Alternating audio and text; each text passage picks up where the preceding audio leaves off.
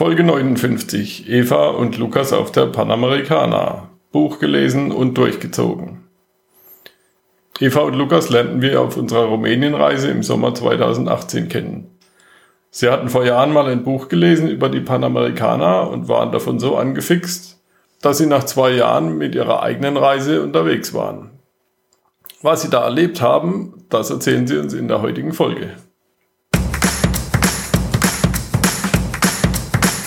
Träumst du von einer Weltreise? Würdest du deine Weltreise gerne umsetzen? Dann bist du hier richtig. Work and Travel 2.0, der Weltreise-Podcast. Mit mir, Michael Blömecke.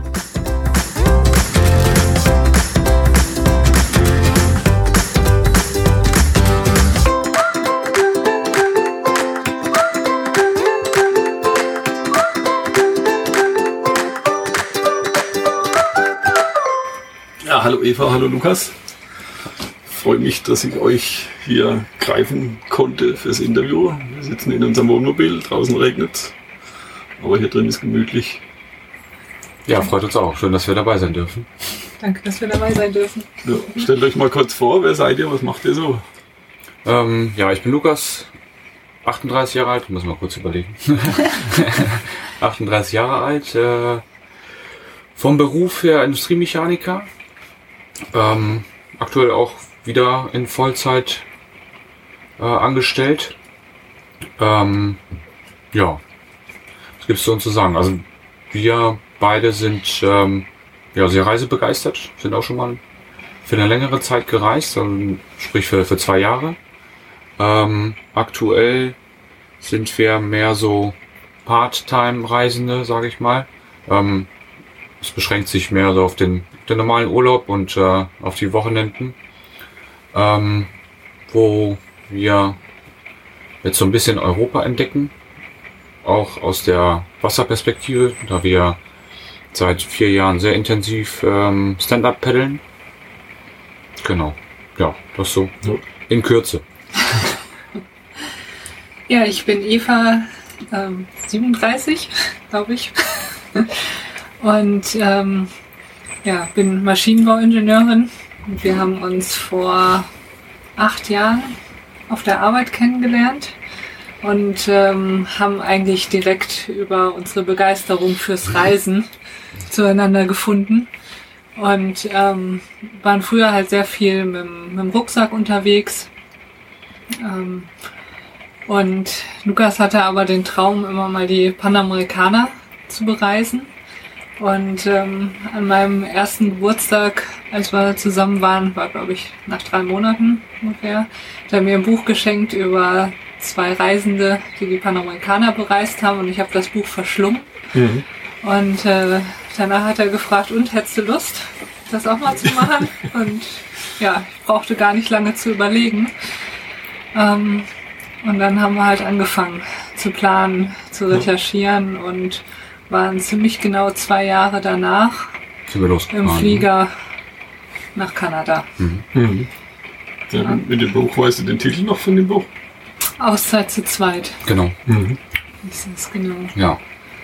Wir waren mit einem Pickup mit einer Kabine unterwegs. Zwei Jahre die Panamerikaner. Mhm. Sehr schönes Bild, Buch.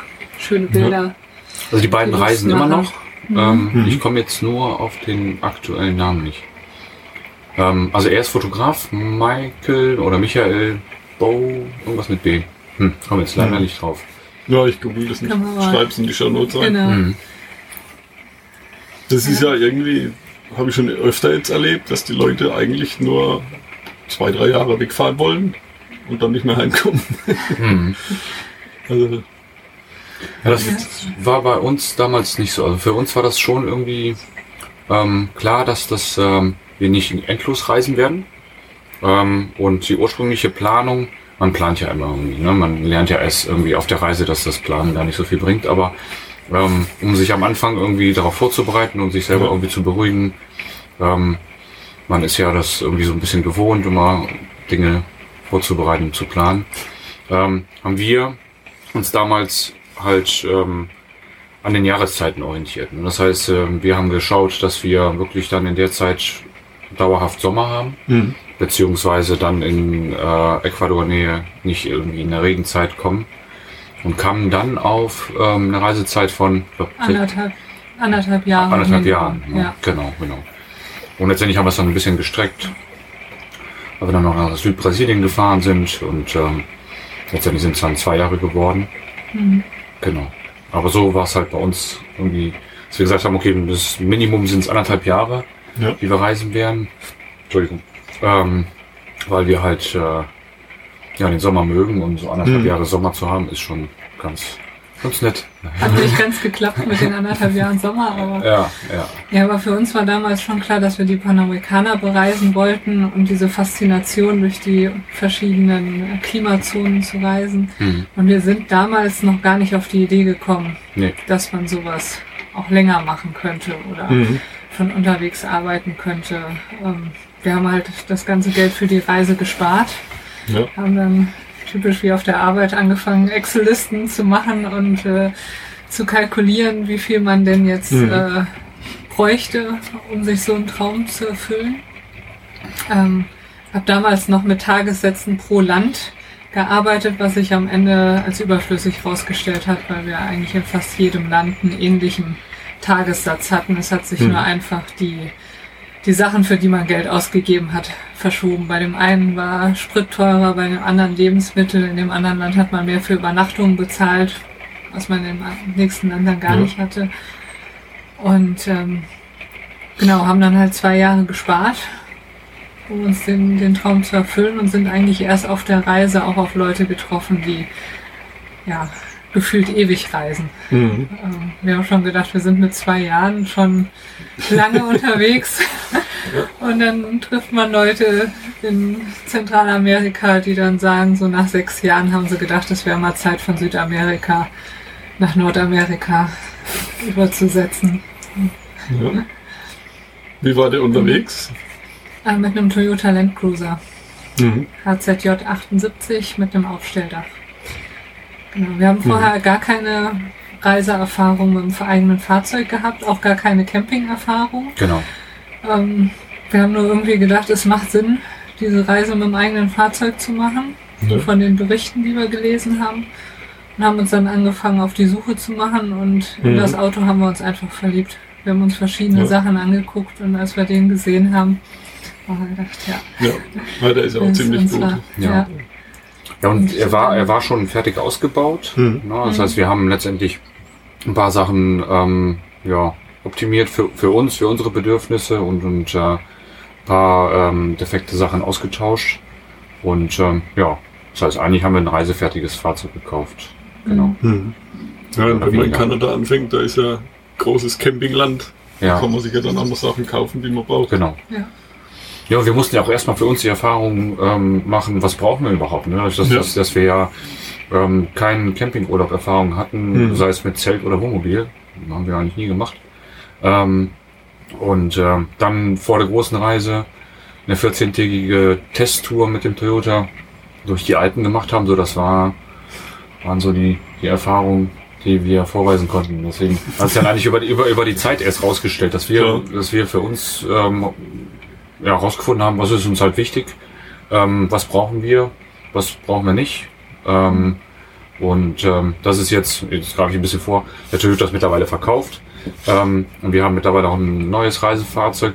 Aber die, die Dinge aus dem Toyota, die uns so wie gestört haben, haben wir uns immer minutiös immer aufgeschrieben, damit man vergisst ja sonst Dinge einfach. Ne? Und Ja. nach, ein- nach ein paar Jahren war halt alles schön, wenn man drüber nachdenkt. Ne? Und deswegen haben wir uns da wirklich, das was gut war, das was, was uns aber geärgert hat, haben wir uns immer aufgeschrieben. Ähm, und quasi jetzt in die, in die Planung des nächsten Reisefahrzeugs irgendwie einfließen lassen. Mhm. Das, das war Ja. Mhm. also Erfahrung sammeln in zwei Jahren. Mhm. Und dann seid ihr, habt das Auto verschifft, seid rüber geflogen? Genau, Dann von Halifax wahrscheinlich? Oder? Genau, wir haben das Fahrzeug äh, mit, mit Seabridge ähm, Roro verschifft nach Halifax. Selbst sind wir rüber geflogen. Ähm, ja, und dann, dann ging es halt los, ne? quer, durch, quer durch Kanada. Ähm, und dann ähm, bei Calgary ging es dann halt Richtung Norden. Bis, bis Inuvik rauf.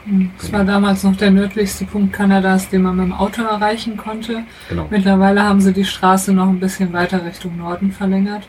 Ja. Und von da aus, von Inuvik, ging es dann eigentlich immer Richtung Süden. genau. Durch die USA durch, Mittleren Westen, Mexiko, die Baja California runter, dann rüber aus Festland, Karibikseite, dann so ein bisschen im Zickzack durch Zentralamerika. Und dann in Panama hört ja dann die Straße wieder auf. Dann gibt es 90 Kilometer Sumpfgebiet, Dschungel, Urwald, aber keine Straße bis nach Mhm. Kolumbien. Sodass wir den Wagen dann da wieder verschifft haben. Da haben wir uns mit anderen Reisenden zusammengetan, der Lehmanns Weltreise, und haben dann zwei Fahrzeuge in einem Container verschifft. Und wir sind dann selber mit dem Segelschiff, mit der Stahlratte, ähm, von Panama nach Kolumbien. Also, das ist eine Empfehlung. Die Ja. Stahlratte ist immer noch in der Region unterwegs. Mhm. Ähm, und für alle, die da gerade so irgendwie unterwegs sind und verschiffen müssen, beziehungsweise das Fahrzeug, klar, aber selbst übersetzen müssen, ähm, warte mit der Stahlratte. Die Stahlratte ist echt ein schönes, schönes altes Schiff. Mhm. Ja, dann haben wir auch gleich noch eine Segel, einen Segeltörn gemacht. Genau, Genau. Und es ist traumhaft Ja. schön. Da sind ja die San Blas-Inseln, Mhm. hunderte kleiner Karibikinseln. Und ähm, ich glaube, waren drei oder vier Nächte, Vier Nächte, ja. vier Nächte unterwegs und man ist dann halt erst zwischen den Inseln unterwegs, ankert dann vor den Inseln, kann dann vom Boot aus Ja. zur Insel schwimmen und und dann da gegrillt und dann ist nochmal 30 Stunden Überfahrt Mhm. übers offene Meer, bis man dann in Cartagena ist. Ja. Mhm. Das ist auch eine schöne Sache. Ja. Und die Stahlratte ist halt, ähm, wird, ja, oder, ja, der Betreiber ist ein ähm, Segel, Verein. Segelverein aus, aus Berlin. Ähm, die haben mal das Ziel gehabt, wahrscheinlich immer noch, mal die Welt zu umsegeln. Aber die hängen jetzt schon seit zehn Jahren in der Karibik rum und äh, cruisen da quasi hin und her und bieten halt unter anderem auch die Überfahrten dann an von Panama nach, nach Kolumbien. Mhm. Und ähm, ja, ist ein altes Fischerboot aus, aus Holland. Halt, Mhm. Der Frachtraum ist halt umgebaut mit, mit Betten. Mhm. Und ähm, aber es ist eine ganz entspannte Atmosphäre da drauf. Ne? Mhm. Sehr praktisch auch für Leute, die vielleicht nicht mit dem Fahrzeug unterwegs sind, sondern mit dem Motorrad oder Fahrrad, Genau. weil die Stahlratte nimmt nämlich auch Motorräder und Fahrräder mit. Genau. Hm. Und ist die, deren Verschiffung dann auch Mhm. weniger bürokratisch. Dann, ja. War jetzt ein guter Mhm. Tipp. Und dann sind wir ja durch Südamerika mehr oder weniger an der Westseite runter bis nach Ushuaia. Dann nochmal ein Stückchen Richtung Norden, einen kleinen Schlenker durch Brasilien und haben dann von Buenos Aires den Wagen im Container wieder mit zurückgebracht. Ja.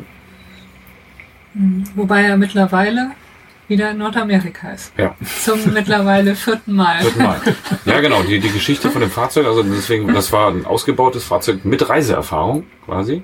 Ähm, wir waren ja die dritten Besitzer, also der erste Besitzer, der den Wagen damals neu gekauft hat und den ersten Umbau gemacht hat, ähm, ist äh, von Südamerika nach Nordamerika gereist, hat den Wagen dann, glaube ich, aus altersbedingt dann verkauft. Die zweiten Besitzer haben ihn dann wieder nach Südamerika verschifft und waren anderthalb Jahre nur in Südamerika unterwegs. Ähm, dann haben wir den gekauft, haben den wieder verschifft nach Nordamerika, von Südamerika wieder zurück nach Hause und äh, jetzt die vierten Besitzer waren mit dem erstmal in der Mongolei und mittlerweile haben sie den nach Kanada verschifft. Mhm. Das heißt, das Fahrzeug hat mit deutscher Zulassung aber letztendlich äh, in Übersee immer mehr Kilometer runtergerissen als. müsste ich ja eigentlich das Also- Fahrzeug mal interviewen. ja, ja. Das wäre ja bestimmt. Und vor allem, es fährt, es, fährt von alleine, ne? Das ist, äh, muss ja nichts Den machen. Weg schon. Ja, es geht ja den Weg. war schon immer. ähm, was hat euch hauptsächlich da interessiert? Menschen, Natur, Kultur, Städte, Länder? Ich würde sagen, es ist die bunte Mischung. Ähm, Städte eher weniger. Mhm. Nicht so der, der Städtemensch und ich finde auch Städte mit dem Fahrzeug zu bereisen ist immer problematisch. Ähm, da eine Möglichkeit zu finden, den Wagen wirklich sicher stehen zu haben, dass man sich auch in Ruhe eine Stadt angucken kann, ist oft schwierig. Was uns mehr fasziniert, sind die Landschaften und die Natur Ja. und ja, die Menschen, die man dann auf dem Land begegnet. Mhm. Und gerade bei der Panamericana durch die unterschiedlichen Klimazonen und Landschaften, die man hat, ist unglaublich, was man da sieht. Also wirklich von in Kanada den Wäldern und Seen, dann die Wüsten, die Anden, Regenwald, ist alles Mhm. dabei. Ja. Man, man durchfährt ja wirklich alle Klimazonen zweimal. Ne? Und das, das ist halt das Spannende, wie Eva sagt, an der Panamerikaner. Ähm, Ich erinnere mich immer, in der Schule habe ich einen Atlas aufgeklappt ne? und dann sieht man halt die Weltkugel mit, mit den Einteilungen der Klimazonen. Auf der Panamerikaner durchfährt man es halt komplett. Ne? Ja. Von Norden nach Süd auf beiden Seiten. Und das ist halt wirklich das, das Spannende. Die, die gesamten Klimazonen. Das hat man dann wiederum nicht, wenn man irgendwie sich eine Reiseroute ähm, Ost-West Mhm. aussucht. Ne? Das hat man da nicht. Und das, das hat mich dann immer auch in den Panamerikaner fasziniert. Auch wirklich die, die äh, südliche Ausdehnung, dass es halt wirklich so weit in den Süden geht. Ne? Das Ja. ist ja dann auch wiederum mit, mit dem eigenen Fahrzeug einmalig. Ne? Und das macht das, ähm, ja, diese Reiseroute so Mhm. spannend. Klar, und ich denke auch die unterschiedlichen Kulturen. Ich meine, du hast ja den, Definitiv, ja. Und, und, und letztendlich dann aber auch ähm, etwas einfacheres Reisen. Die Kulturen sind schon unterschiedlich, aber die Sprache ist dann doch irgendwo gleich. Ne? Das heißt, wenn man den englischsprachigen Raum verlassen hat, ist es dann Spanisch. Ja. Ne? Und klar, man ähm, wechselt oder man überfährt eine Grenze, man sieht schon eine Änderung, sei es äh, vom, Entwick- Entwicklungsstand der Länder, die oftmals unterschiedlich sind. Ähm, aber die Sprache ist halt gleich geblieben. Das macht das Mhm. Reisen auch so ein bisschen ja, einfacher. Ja, Ja. Ja, das macht natürlich viel aus. ja. Und ich finde halt, daran erinnere ich mich mal wieder gerne, ist halt, ähm, die Anden sind halt sehr beeindruckend mit, mit ihren Hochplateaus ähm, und auf welchen Höhen man sich da teilweise bewegt und wie die Landschaft dort ist. Also auf dem Altiplano zu reisen, ähm, ist einfach faszinierend. Also diese, diese Kontraste bei dem klar, bei der klaren Luft da oben mit, mit den, mit den Vulkanen, mit den verschiedenen Färbungen, ähm, der, der, der Berge dort ist einfach irre. Und das macht auch das Reisen mit dem eigenen Fahrzeug so besonders, weil man an den Orten halt auch bleiben kann. Ja.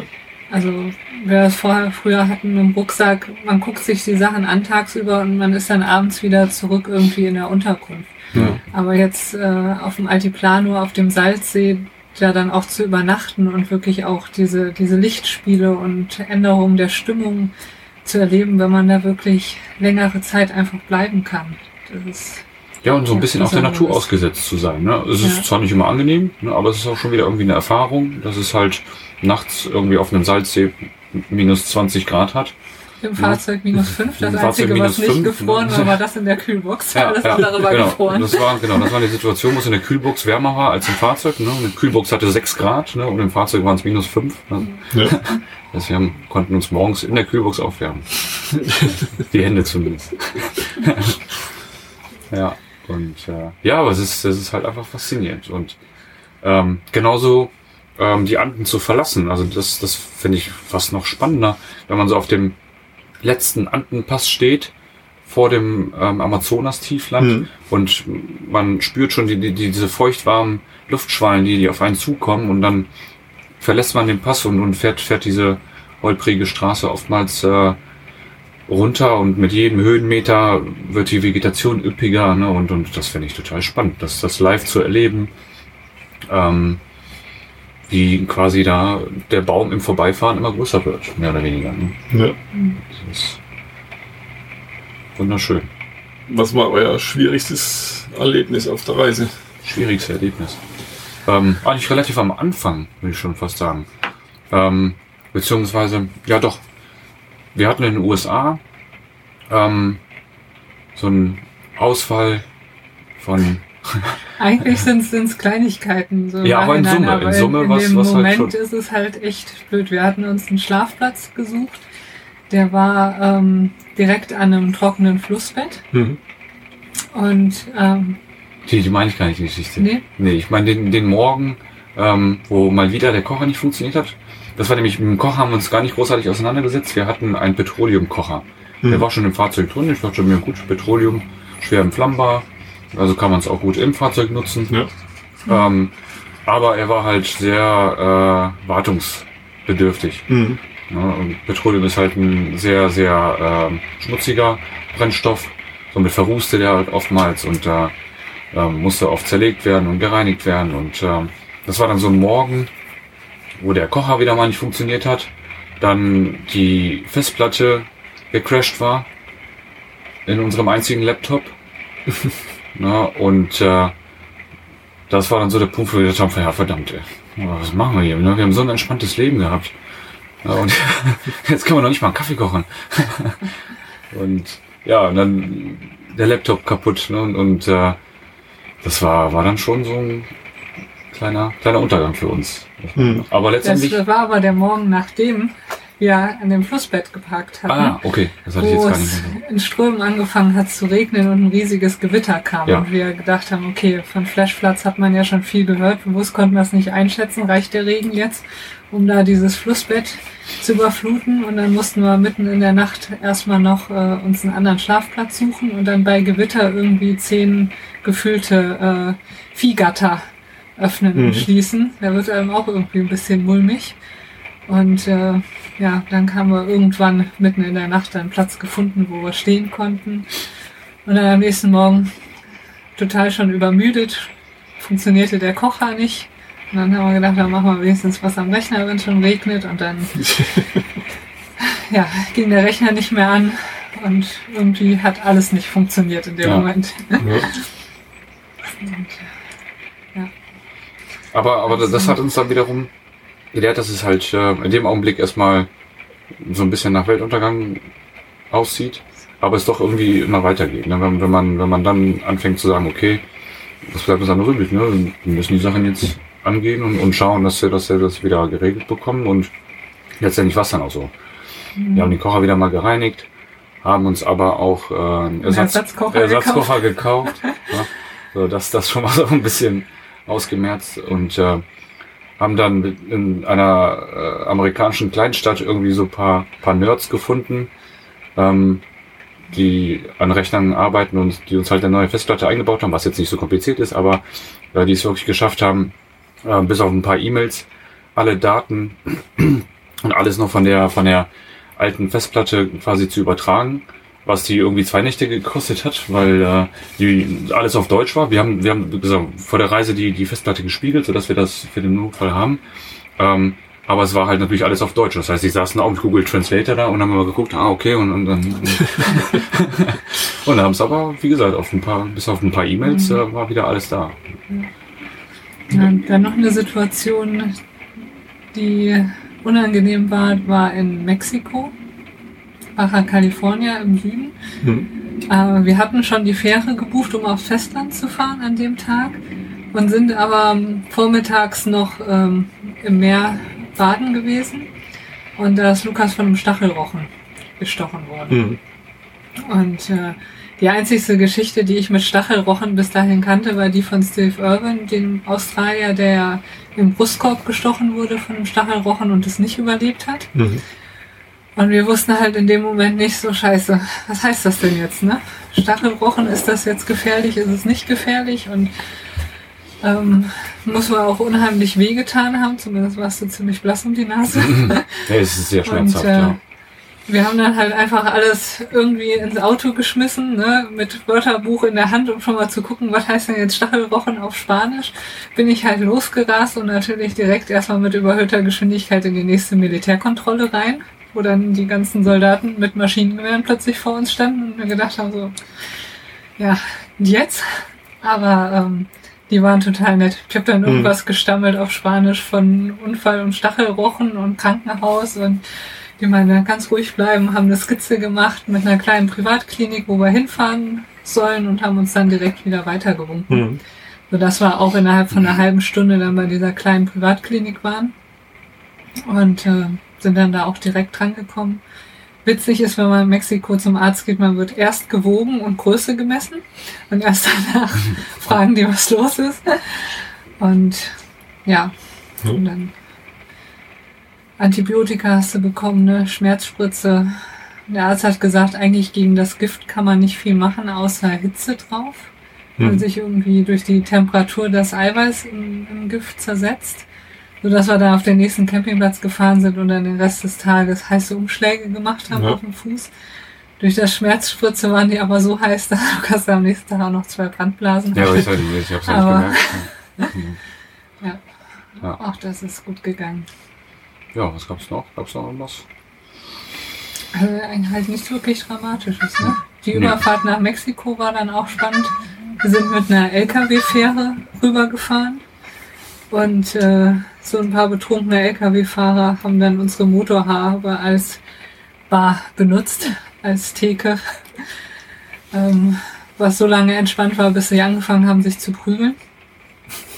Und äh, immer wieder halb auf unserer Motorhaube lagen und wir nicht wussten, was sollen wir denn jetzt machen. Also mit betrunkenen LKW-Fahrern, mexikanischen, möchte man sich ja nicht anlegen. Und irgendwann kam dann aber zum Glück der Captain von dem Schiff und hat die zur das- Ruhe. Ja, das Bier einkassiert. Ja. Ja, die, die schlimmste Strafe. Ähm, Aber alles in allem nicht so wild, wie euch eure Bekannten und Freunde und Familie Nee. vorher gesagt haben, was Gar nicht alles passieren Nee. wird. Gar nicht. Wir sind Nee. nie in eine Situation gekommen, die wirklich kritisch war. Hm. Ja, wir, haben- wir haben eine Situation gehabt, genau, das war noch in Zentralamerika, ähm, an Honduras, ne? genau, in, Hauptstadt. nee, nicht, nicht, nicht in Honduras, äh, ähm, in Belize, wo wir nach Guatemala einreisen wollten, weil ähm, da hat Eva, ich weiß auch nicht, weiß auch nicht warum, äh, die Seite vom Auswärtigen Amt gelesen. Nee, es macht schon Sinn, die zu lesen, weil die ja oft auch Ein- und Ausreisegebühren verlangen in den Ländern. Und manchmal erheben sie die halt gerechtfertigt und manchmal nicht. Von daher macht es schon Sinn, sich die Seiten vorher durchzulesen, um zu Hm. wissen, wann wollen die einem über den Tisch ziehen und wann ist es halt berechtigt, das zu, zu bezahlen. Aber ich habe halt auch den Rest der Seite gelesen und ähm, da stand halt drin, gerade für die erste Straße, die wir hätten fahren müssen, um nach ähm, Guatemala reinzukommen, ähm, dass man die besser nicht langfahren sollte. Also wenn man sich da die Maya-Ruinen angucken möchte, dann sollte man mit dem Flugzeug einfliegen und mit dem Flugzeug wieder raus, aber bloß nicht diese Straße fahren. Weil wenn, dann ist es eigentlich garantiert, dass man überfallen, ausgeraubt, vergewaltigt und umgebracht wird. Hm. Und wenn man bei diesen ähm, Maya-Städten ist, sollte man auch noch auf gar keinen Fall eine ähm, Tour zum Sonnenaufgang machen, weil da halt auch sehr häufig Vergewaltigungen stattfinden. Ja, und dann äh, stand man halt vor der Grenze und ich hatte das gelesen und wollte nicht weiterfahren. ähm, ja, ich glaube, wir standen bestimmt zwei oder drei Tage ne, auf Mhm. diesem Campingplatz. Ich habe viel geheult.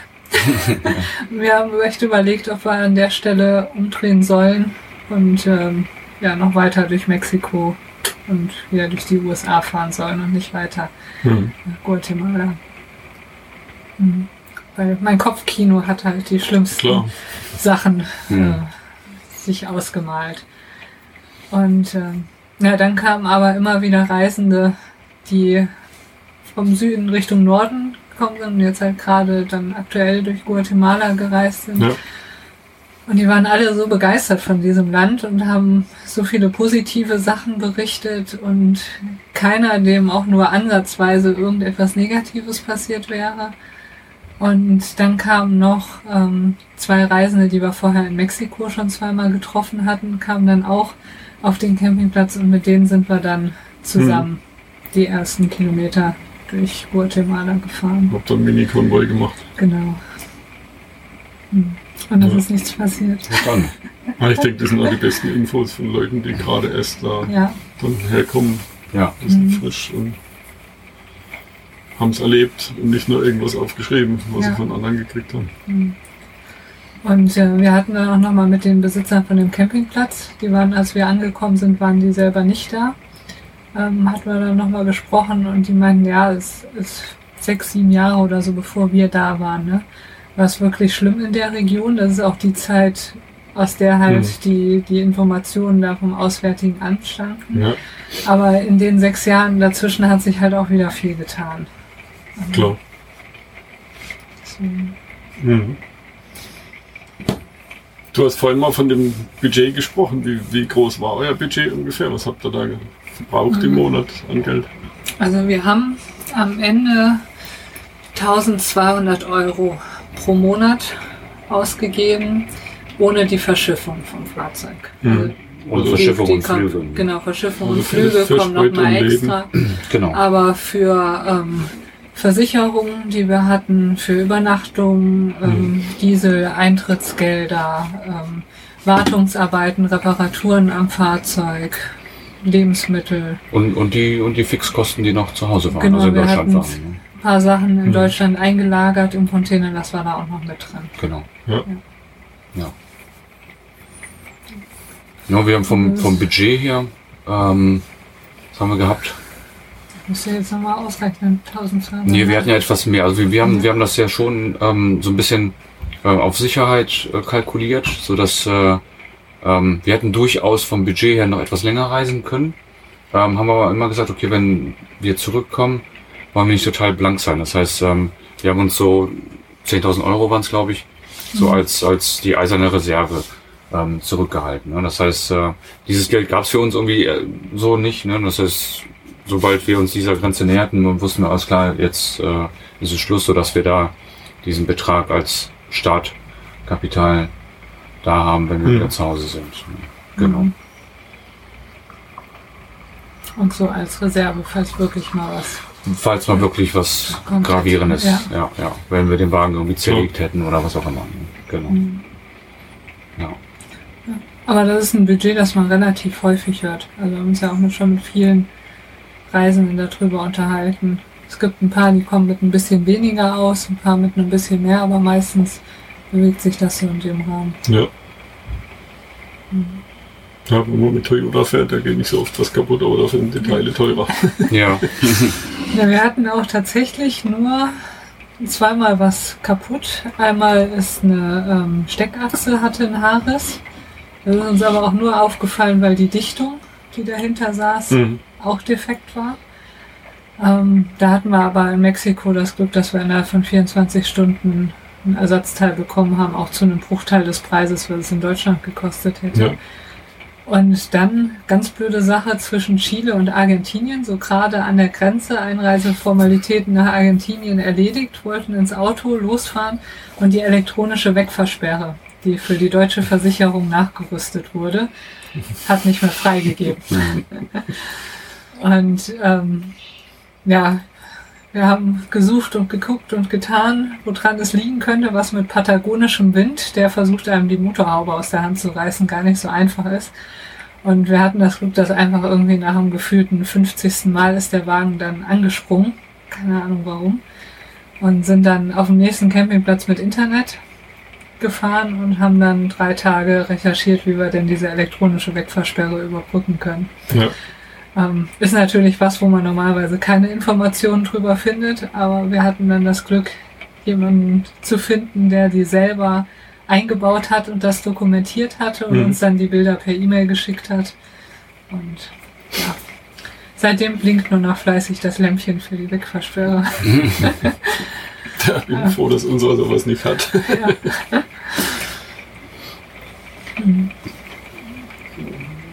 Habt ihr ein Projekt auf der Reise? Oder ein Reiseblog? Oder irgend sowas? Ähm, ja, es war, war ähm, jetzt kein, kein Blog jetzt in diesem klassischen Sinne, wie, wie, wie man jetzt einen Blog beschreiben würde. Ähm, das war mehr eine Dokumentation von der Mhm. Reise mit, mit Reiseberichten, sehr, sehr vielen Fotos. Sehr, sehr vielen. Heute wollen wir es anders machen. Aber damals haben wir gedacht, oh, wir müssen den Familien und Freunden, müssen in jedem Moment zeigen. Ne? Und haben unheimlich viele Bilder hochladen wollen, was aber unterwegs nicht immer so einfach war. Aufgrund der ähm, oftmals schlechten Internetverbindung. Damit haben wir die Bilder sehr komprimiert und oh, müssen doch trotzdem alle auf die Webseite und sind dann teilweise echt in einer grottenschlechten Qualität. und äh, ja, aber das war halt mehr so Reisedokumentation, ne, Mhm. Reiseberichte. Wir haben auch in erster Linie für Freunde und Familie Genau. ähm, geschrieben. Wir haben aber ähm, auch so unsere Informationen und Erfahrungen, was äh, vorher arbeitssuchend melden angeht und Ah ja, genau. Arbeitslosengeld beantragen und am Ende alle Übernachtungsplätze, die wir hatten auf der Reise, Mhm. ähm, haben wir da für andere Reisende zur Verfügung gestellt. Mhm. Die heißt äh, träumeleben.jimdo.com. Genau. Mhm. Setze ich auch nochmal in die Show Notes rein. Genau, die Informationen sind, also was Schlafplätze anbetrifft, ist natürlich ähm, das eine oder andere wird es noch geben, aber in den Ländern, es ändert sich relativ schnell, dass neue Dinge hinzukommen, alte Mhm. verschwinden. Ne? Somit ist das noch so eine grobe Orientierung, aber wie gesagt, das ist halt ähm, 2014 mit der Rückkehr eingefroren, sag ich mal. Ne? Mhm. Alles, was da drauf ist, ist halt Stand 2014 Mhm. und ähm, Klar, Straßen ändern sich, die politischen Gegebenheiten ändern sich. genau, Mhm. genau. In ein Land kommst du nicht mehr rein, ins andere dafür umso leichter oder so. Mhm. Vor allem so, so, so Dinge wie ähm, Versicherung fürs Fahrzeug ähm, drüben, ne? also für, für die gesamte Strecke, da hat sich in den letzten Jahren vieles, vieles geändert. Es ist gar nicht mehr so einfach, äh, eine Versicherung vor allem für Nordamerika zu bekommen. Mhm. Vor allem äh, erst recht dann für ältere Reisefahrzeuge. Haben wir auch schon gehört, ja. geht's, geht's teilweise ab einem gewissen Baujahr gar nicht mehr. Mhm. Ja. Und da hat sich seit, seit unserer Zeit doch einiges, einiges geändert, was das anbetrifft, ja. Ja. Was würde dir jemand raten, der auch so eine Reise machen möchte? Machen. Genau. Das jetzt super schnell. Einfach machen Ja. und vorher ein bisschen rum googeln, was man so alles braucht, machen sollte. Ähm, ja, wird man, wird man automatisch machen. Ne? Also wir kennen ja vielleicht eine Handvoll Leute, die einfach ähm, sagen, ach ja, ich hab Bock, äh, schmeißen die Klamotten ins Fahrzeug und fahren dann los. Die Also ich würde meisten. sagen, nicht verrückt machen lassen Genau. und gucken, was man für ein Typ ist. Also ich meine, wir planen gerne, wir planen viel. Ähm, aber es ist man schon kann aber weniger auch nicht geworden als alles früher. planen. Genau. Wir kennen aber auch Leute, die ohne Plan losgefahren sind. Also ich sag mal, was ich finde, ist immer das Wichtigste, dass man sich ja über die Einreisebestimmungen und fürs Fahrzeug Zollbestimmungen und Mhm. sowas vorher mal ein bisschen schlau macht, weil das ist dann ähm, ja kann vielleicht dann vor Ort blöd werden, Ja. wenn man es nicht nicht vorher weiß. Aber alles andere, wo man jetzt lang fährt, wo ich was bekomme, das findet man unterwegs. Ja gut, das ergibt sich unterwegs. Ja. Was ich halt für, für die für die Strecke halt fürs Fahrzeug ähm, nicht außer also nicht in Vergessenheit geraten sollte, ist halt ähm, für seine eigene Elektrik, wenn man das Fahrzeug halt irgendwie so ausgerichtet hat, dass man in regelmäßigen Abständen doch Landstrom braucht, dass man dann einfach bedenkt, dass es auf der Strecke sowohl äh, sowohl 240 Volt Gebiete gibt als auch nur 110 Volt Gebiete. Ne? Und, und äh, Mhm. wenn man dann doch weiß, man ist regelmäßig auf Landstrom angewiesen, dann Du brauchst muss halt zwei Ladegeräte. oder ein Ladegerät, was halt halt beides kann. Das hatten wir ähm, Mhm. in unserem Toyota aus Platzgründen, also zwei Ladegeräte, Mhm. hat ja schon wieder den, den Wagen gesprengt. Ja. Dass es halt ein Gerät ist, was ähm, mit beiden Spannungen Mhm. Zurechtkommen. zurechtkommt. Ne? Und dann halt, ja, was wir viel gemacht haben, ist dann halt Berichte von Reisenden zu lesen, die halt auch kurz vor uns unterwegs waren. Genau. Klar. Und wenn man dann spezielle Fragen hat, Mhm. die anschreiben. Genau, das, das ist genau. Also sich gar nicht da scheuen, ne? direkt die Leute Mhm. anschreiben mit, mit, mit Fragen. Ähm, wir haben jetzt auch vor mittlerweile, weiß nicht, drei Wochen oder was, vier Mhm. Wochen, ist gar nicht so lange her, ähm, ja, neue, neue Freunde kennengelernt, sag ich mal, ähm, die jetzt relativ spontan die Panamerikaner bereisen. Also die haben weniger geplant als wir. Und Zwei Monate. Zwei Monate? zu zwei Jahren. Genau. Und ähm, das geht klar. Warum denn nicht? Ne? Und äh, ja, deren ursprünglicher Plan war halt ähm, für länger durch Europa zu reisen.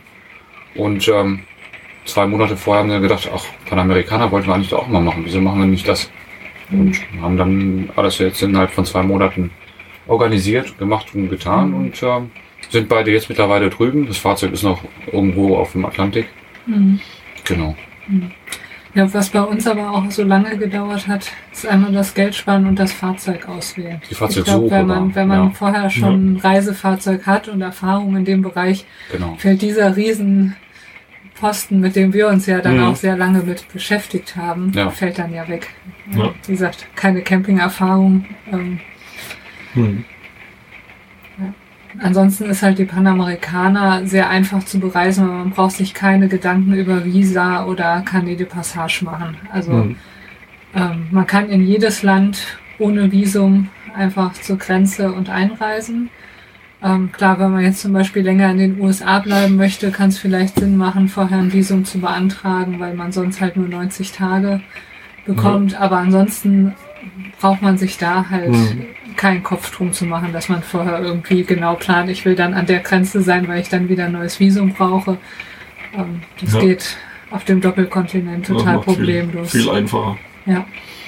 Ja, und Kanada ist ja ein halbes Jahr. Kannst ja da Genau. einreisen. genau. Mexiko kann man das, Auch ein Fahrz- halbes Jahr? das Fahrzeug sogar zehn Jahre, also für Leute, die planen, vielleicht zwischendurch mal Heimaturlaub Mhm. zu machen. genau. Ähm, Wohlgemerkt nur, wenn man, wenn man äh, das als, Wohnmobil, einführt. wenn ja. die das als Wohnmobil akzeptieren, was ja bei manchen äh, Geländefahrzeugen nicht immer so reibungslos funktioniert. Aber wenn das Fahrzeug als Wohnmobil akzeptiert wird, dann kann es zehn Jahre bleiben. Genau. Mhm. Ähm, ja, was noch als, als Tipps? Ja, wenn man sich noch in der Planungsphase irgendwie befindet, ähm, ist es eigentlich ganz nett, um, um sich ähm, selbst noch mal so zu bestätigen in der Entscheidung, dass man es machen will, ist halt gerade jetzt zu der Jahreszeit ähm, Vorträge zu besuchen. Hm. Ja, Und dann kann man sich noch, ich finde es Hm. immer ganz, ganz schön, sich dann so auf Also die jetzt nächste Reise einzustimmen, wenn man Spätherbst, Anfang genau, Winter. wenn man sich dann Reisevorträge anschaut, ne, Ja. ja. das immer sehr gut. Gibt es Ja. irgendwie ein Schlupfloch für Nordamerika mit der Versicherung für ältere Autos? Ähm, ist mir aktuell nicht Oder- bekannt, wo, wobei wir jetzt, also ich habe mich jetzt so ein bisschen wieder mit den Versicherungssachen da beschäftigt, ähm, aber nicht bis ins letzte Detail ähm, wegen unseren Freunden, die jetzt Mhm. quasi aktuell rüber, rüber sind. Ähm, und äh, aber für Nordamerika ist momentan ähm, am einfachsten ist es über Seabridge zu machen. Ja. Ja. Na, aber auch da, auch bei denen ist irgendwo dann die Grenze, ich weiß, ich glaube, es waren 25 Jahre, Hm. Irgendwo ist da der Cut. Ne? Alle Fahrzeuge, die älter sind als, als äh, 25 Jahre oder 30, nagel mich da jetzt nicht fest. Irgendwo irgendwas in dem Bereich geht dann gar nicht mehr. Ja. Ja, also auch äh, für Seabridge nicht. Ja. Stand, Stand jetzt, ne? Weil ich weiß nicht, Ja. was ich da. Ja, das kann sich ja noch ändern. noch ändern wird. Unserer ist gerade 30. Aber Ja. mal gucken. Ja, prima. Aber wie gesagt, wenn, wenn jemand wieder gerade ganz aktuell da ähm, die Reise plant oder gen generell nur Nordamerika, ist halt ähm, das Panamerikaner Forum äh, oder die Panamerikaner Info Seite, ähm, die immer noch ganz aktuell gehalten werden.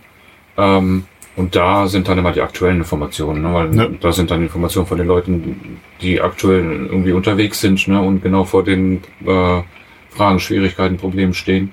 Hm. Somit kann man sich da eigentlich ganz gut ähm, auf dem Laufenden halten und frische Informationen bekommen. Ja. Dann. Das ist Ja, das packen wir dann alles nochmal in die Show Notes. Nicht, nicht erschrecken, das Panamerikaner Forum sieht äh, aus, äh, ja, Noch genauso wie vor. zehn keine. Ahnung, wie in den 90er Jahren die ersten Forums gegründet worden sind, so sieht das auch vom, vom Layout aus und vom Mhm. Aufbau. Aber es ist halt, die, der Informationsgehalt ist trotzdem da. Ne? Ja, ja, der ist ja auch wichtig. Hm, Was ist euer nächstes Reiseziel für die nächste größere Tour? Ah, die nächste größere Tour. Brr. Ähm, hm, Habt ihr überhaupt schon eins? nee, nee, so richtig wir, haben- nicht. Wir haben viele Ideen, aber dadurch, dass wir uns ja momentan mehr in Europa bewegen, ähm, entscheiden wir das dann auch kurz vorher, wie so die Großwetterlage Mhm. ist. Klar. Das ist ja der große Vorteil mit dem Wohnmobil. Ja, Hm, So eine. Kiste voll Karten reinschmeißen und losfahren. ja. Mhm. Und dann noch ein Wetter gucken. Ja. Ähm, Ja. Nee, so, so für, ein, für ein großes Ziel, klar, Europaziele, ja. Also ich glaube, dass wir vielleicht nächstes Jahr ähm, irgendwo Richtung Kroatien fahren werden, Mhm. ähm, weil wir unsere Reiseziele jetzt aktuell auch so ein bisschen ähm, durch den Sport, den wir machen, durch das Stand-Up-Paddling, ähm, schon irgendwie jetzt das Land auch äh, nach Wassersportmöglichkeiten so ein bisschen Ja. aussuchen. Ne? Also ein gewässerorientiertes Reisen jetzt. Und, und äh, deswegen, ähm, sonst für eine große Reise ist aktuell steht nichts, nichts auf dem Plan. Wir werden jetzt ganz, ganz gespannt äh, ähm, die Weiterreise von, von unseren Freunden verfolgen, von äh, der Familie Bell, von A2A Expedition, Mhm. ähm, die jetzt ähm, in nächsten Wochen ähm, nach Marokko übersetzen und äh, dann in den nächsten Jahren ähm, einmal Afrika umrunden werden. Ähm, ja, das werden wir mal mit Spannung mal verfolgen. Ja. Wen würdet ihr gerne mal hören hier bei Work and Travel 2.0 im Interview? Wenn wir gerne hören würden. Gute Frage. Sabine und Thomas von Abseitsreisen hast du ja schon interviewt. Ja. Ähm, Die Wels wird schwierig, weil es auf Englisch. genau. Denn, du machst auch englische Bis Interviews. jetzt erst eins. Ähm, jetzt aktuell so. Hm. So spontan fällt mir, fällt mir jetzt keiner ein. Du? Travel is Mind. Die beiden, jetzt gerade die Panamerikaner starten. Ah, okay. Ja. Ja. Stimmt. Mhm. Ja. Werden wir die mal anfragen. Welchen ultimativen Tipp habt ihr noch? Welcher ultimative Tipp?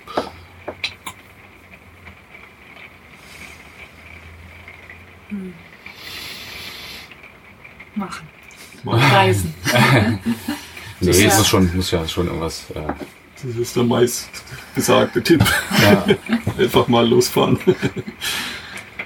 Ähm, Plan ja, aber sich, sich äh, nicht, nicht versuchen, äh, jede kleinste Eventualität oder Situation durchzuspielen. Das, das geht nicht. Erstmal ist es anstrengend und äh, man schafft es nicht. Also man, man kann ähm, nicht äh, mehrere Jahre Reise planen. Und ähm, das macht auch keinen Sinn. Ja. Also nicht zu viel planen, lieber mehr reisen. Genau. Und Dinge ergeben sich halt von unterwegs. Und ja. Weil Mhm. das ist dann nämlich das, wenn, wenn man ähm, zu viel plant, will man vielleicht auch diesen Plan auch festhalten und ist dann halt nicht auch nicht so offen für ähm, Dinge, die dann unterwegs passieren, dass, dass man sagt, ach ja, warum nicht? Ne? Lass uns doch dahin fahren, ne? Oder lass uns doch dahin Ja. fahren. Mhm. Man ist halt einfach äh, offen Nee, für, so, für, so für wie aktuelle das, was, was Eva vorhin gesagt hat mit der Strecke, wo dann die schlimmen Schauerartikel-Geschichten drin waren. Sowas kannst du auch nicht vorplanen. Kannst du auch nicht Ja. sagen, wie sieht die Strecke in zwei Jahren aus, wenn Genau. wir dann da sind. Genau. Da Ja. musst du dann sowieso ad hoc entscheiden. Mhm. Und es halt auf sich zukommen lassen und nicht zu viel vorher. Ich, ich weiß nicht, wie ich das sagen soll. Also wir hatten das oft, wenn wir zu hohe Erwartungen an Land hatten, weil Mhm. wir gedacht haben, wir fahren jetzt dahin, um jetzt genau Das zu Ahnung, sehen, das das, zu sehen, weil wir- ne? sind, wollten jetzt wollen in das Land, weil wir da jetzt einen Strand finden, wo wir schön äh, eine Woche ja, verbringen können. Und dann findet man genau das in dem Land nicht. Ja. Und dann ist man enttäuscht, sondern einfach die Sachen zu nehmen, wie sie halt kommen. Mhm. Einfach Mhm. offen sein. Genau. Die Länder, wo wir gar keine Erwartungen hatten, die haben uns oder ja, haben uns Sehr häufig, dann ja. Begeistert, äh, ne? total begeistert und Länder, wo wir ja eine genaue Vorstellung von hatten, wie es denn jetzt zu sein hat, Mhm. war es dann natürlich nicht so Ja. und ja, hat dann zur Enttäuschung geführt. Ja. Ja, super. Vielen Dank für das Gespräch und für die vielen Tipps und Learnings und Erfahrungen. Sehr gerne. Und vielleicht treffen wir uns mal wieder irgendwo im Urlaub. Ganz bestimmt.